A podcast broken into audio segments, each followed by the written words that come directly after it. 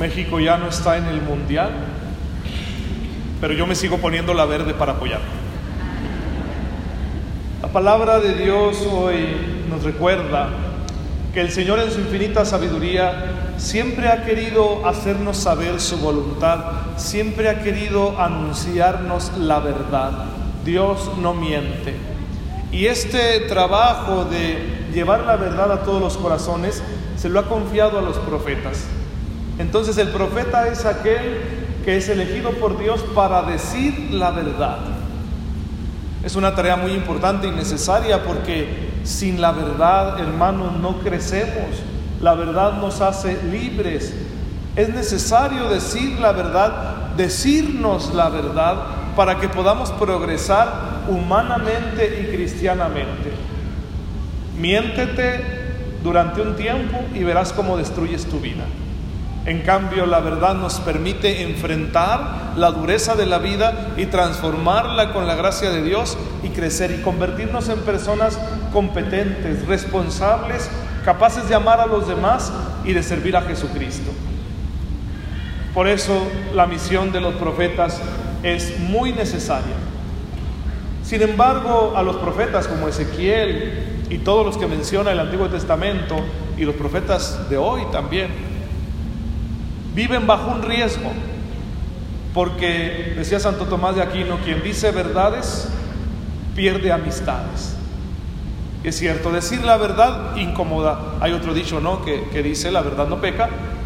Ah, pero ah, como incomoda. Y no nos gusta que nos digan la verdad. Y entonces, en lugar de detenernos a escuchar la verdad para reflexionar y para crecer, no nos lanzamos contra los mensajeros de la verdad. Nos lanzamos contra los profetas. Y esto le pasó a Jesús mismo, que sus contemporáneos y compatriotas lo rechazaron, porque creían conocerlo, creían saber pues que venía ahí del rancho de Nazaret y que era carpintero y que era hijo de María y conocían a sus familiares y eran incapaces de ver que Él es la verdad hecha carne. Tuvieron la oportunidad de encontrarse con la verdad en persona y lo rechazaron. Eso está muy mal, pero lo podemos hacer tú y yo también. Porque cuántas veces nos han dicho la verdad y nosotros en lugar de aceptarla nos ponemos a criticar a quien nos la dice. Miren, a mí me cae muy mal que la gente me diga, padre, usted está, usted está muy gordo. Yo le digo, digo, lo pienso, usted está muy feo y no le digo nada. ¿sí? Pero aquí la pregunta es, ¿Es verdad lo que me dicen? ¿Sí o no? ¿Ustedes qué opinan? No tengan miedo. Es verdad. Y si es verdad, es por mi bien y viene de Dios. Y si yo me lanzo contra quien me dice la verdad, corro el riesgo de despreciar al mismísimo Señor Jesucristo que me está hablando por mi bien. No hagamos eso. Escuchemos. No sea que a través de alguna persona, por humilde y pecadora que sea, Jesús me esté hablando para invitarme a dar un nuevo paso en mi crecimiento como hijo de Dios. No nos arriesguemos a rechazar a Jesús. Al contrario, asumamos su palabra que es la verdad. Y que esta verdad al apropiárnosla nos transforme interiormente y nos ayude a encontrar el sentido que Dios quiere darle a nuestra vida para que lo recorramos con valentía. Eso es lo mejor que podemos hacer en la vida. La verdad los hará libres, dice Jesús. Y Él es la verdad. La verdad nos libera porque nos pone en comunión con Él. Muchas veces podemos pensar, yo no conozco a Dios, es que no vives en la verdad. No puedes conocer a Dios si vives una mentira. Solamente en la verdad se conoce al verdadero Dios. Por eso podemos ponernos esta regla, hermanos. No mientan. Se la recomiendo especialmente a los jóvenes, aunque es buena para todos. No diga mentiras. Padres, que si digo la verdad a mis papás me van a regañar. ¿Y quién se ha muerto de una regañada? Es mejor vivir quemado un ratito que chamuscado toda la vida. Es mejor que te regañen hoy a que luego ya no te tengan confianza porque te callan en tus mentiras. Así que jóvenes y todos, hablemos con la verdad. No digas nada que no es auténtico, no digas nada de lo que no estás convencido. Habla siempre con la verdad y la verdad te hará crecer. Esa es nuestra tarea. Y es, muy bonito, hermanos, dejar que la verdad nos conquiste, porque así podremos conocernos mejor y aprenderemos a amar mejor. Sin embargo, este tesoro no quiere el Señor que nosotros nos lo quedemos egoístamente.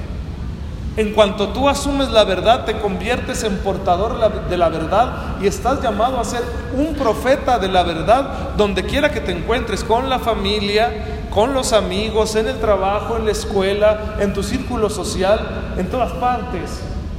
Debes ser profeta de la verdad. ¿Por qué nos callamos los católicos la verdad?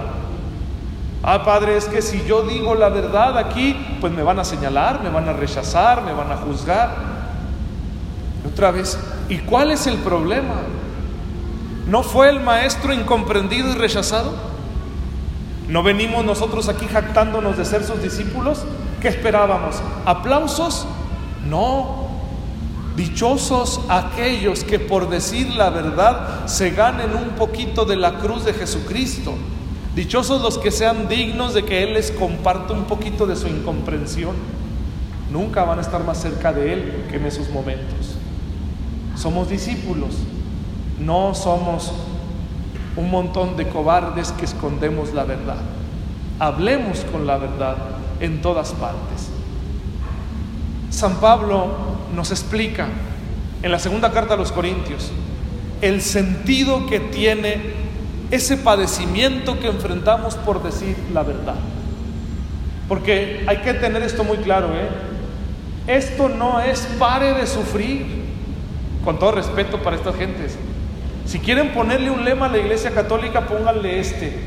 Sufra menos, sufra mejor, sufra por amor. ¿Les gustó? Ahorita les voy a vender camisetas con el lema. Pero es cierto, sí. Acepte el sufrimiento. Sufra menos. Es que hay problemas reales en tu vida. Está bien sufrir por ellos. Pero luego sufrimos haciendo dramas porque nos rebelamos contra esos problemas. Ese sufrimiento es irreal, solo está en tu cabeza. Quítatelo, sufre menos. Sufre mejor, puedes encontrar caminos para manejar tu dolor, para administrar la pena y todos los demás retos que tengas en la vida. Hoy en día tenemos acceso a muchos conocimientos y habilidades para poder administrar mejor nuestro sufrimiento. Sufre mejor. Y claro, sufre por amor. Si en esta vida de todos modos vamos a sufrir, pues mejor sufrir haciendo el bien que sufrir haciendo el mal, como dice la primera carta del apóstol San Pedro. Elijamos bien, pero de que vamos a sufrir, vamos a sufrir. San Pablo explica que esto tiene dos sentidos. Primero, porque en nuestras debilidades, en nuestra fragilidad, en nuestras necesidades y problemas, en el rechazo, en la incomprensión, en la persecución, se muestra el poder de Dios. Y entonces Pablo dice, yo me enorgullezco de ser débil, porque así la gloria es de Él. Así cuando vean que Dios hace una obra grande a través de mí, le van a dar gloria a Él, porque van a decir, como este hombre que vale tan poca cosa puede hacer esos milagros. No, seguramente es porque Dios está con Él y la gloria será para Dios. Entonces, primer sentido de por qué Dios no nos sana de todo, por qué no nos libera de todo, por qué no nos consuela en todo. Porque debe mostrarse su gloria y para ello es preciso que los instrumentos del Evangelio seamos débiles, frágiles, pecadores. Segunda razón, San Pablo dice aquí, Dios no le da alas a los alacranes. No, no es cierto, no dice eso. Pablo dice es que yo he recibido revelaciones muy grandes y entonces el Señor permitió que viniera un demonio a atormentarme y yo le dije que me lo quitara, pero el Señor dijo que no, que con su gracia era suficiente. Porque si no, yo me llenaría de soberbia. Efectivamente, si no tuviéramos problemas, si no hubiera debilidades, entonces seríamos unos soberbios de primera. Imagínense si yo tuviera dinero, ¿cómo estaría? Si así, ¿verdad? No paro de comer. hombre, con dinero yo mandaba poner una barra de tacos aquí para la misa. Imagínate si tuviéramos más posibilidades. Claro, el que tiene más recursos, siempre le es más fácil pecar, siempre le es más fácil hacer el mal. Pues bendito sea Dios entonces por estos padecimientos y por nuestras debilidades, porque así nos evita que nos dejemos llevar por la soberbia, porque hermanos nuestros pecados son perdonados, pero nuestra soberbia nos aparta de Dios y no queremos estar lejos de Él. Entonces esa es la principal razón por la cual el Señor permite la prueba en nuestra vida. Ya no te rebeles contra ella. Es, es una muestra del amor de Dios. ¿Quién tiene hijos? Levante la mano. ¿Qué pasa si le dan todo a sus hijos? ¿Qué va a pasar? Los van a echar a perder. Aman a sus hijos, entonces no les den todo. Pues si Dios es un Padre que nos ama, no nos va a dar todo para vernos crecer. Es que Dios prefiere vernos batallar que vernos perdidos.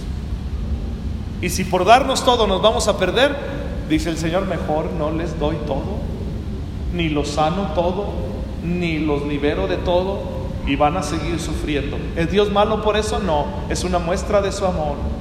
Un amor que prefiere vernos un día a las puertas del cielo que en lugar en la perdición, aunque hayamos gozado mucho la vida aquí terrena. Aprendamos que Dios es nuestro Padre.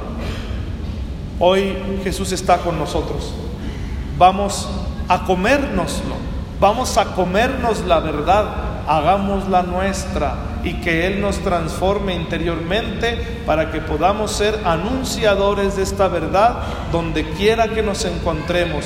Y entonces la verdad hará que nuestro mundo sea mejor. No porque desaparezca el sufrimiento, sino porque nosotros seremos más capaces de administrar. Amén.